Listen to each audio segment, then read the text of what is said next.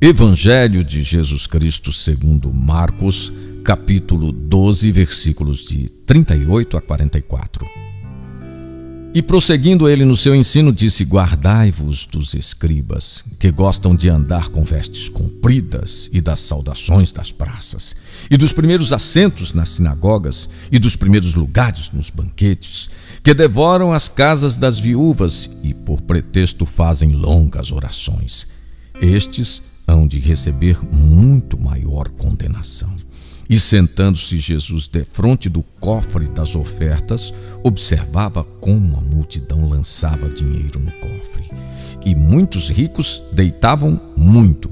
Vindo, porém, uma pobre viúva lançou dois leptos, que valiam um quadrante.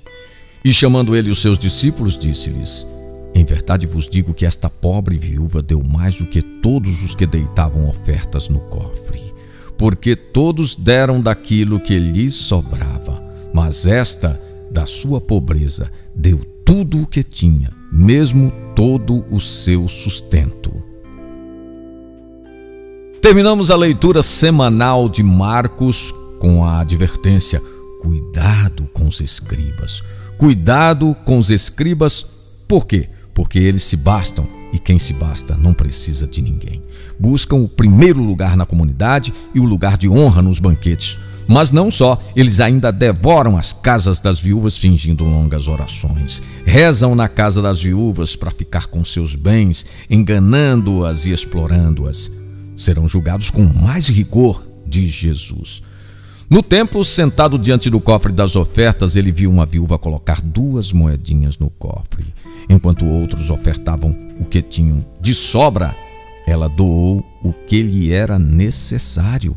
Por um lado, seu gesto foi perfeito aos olhos de Deus. Por outro, ela podia estar sendo vítima da ganância dos senhores do templo.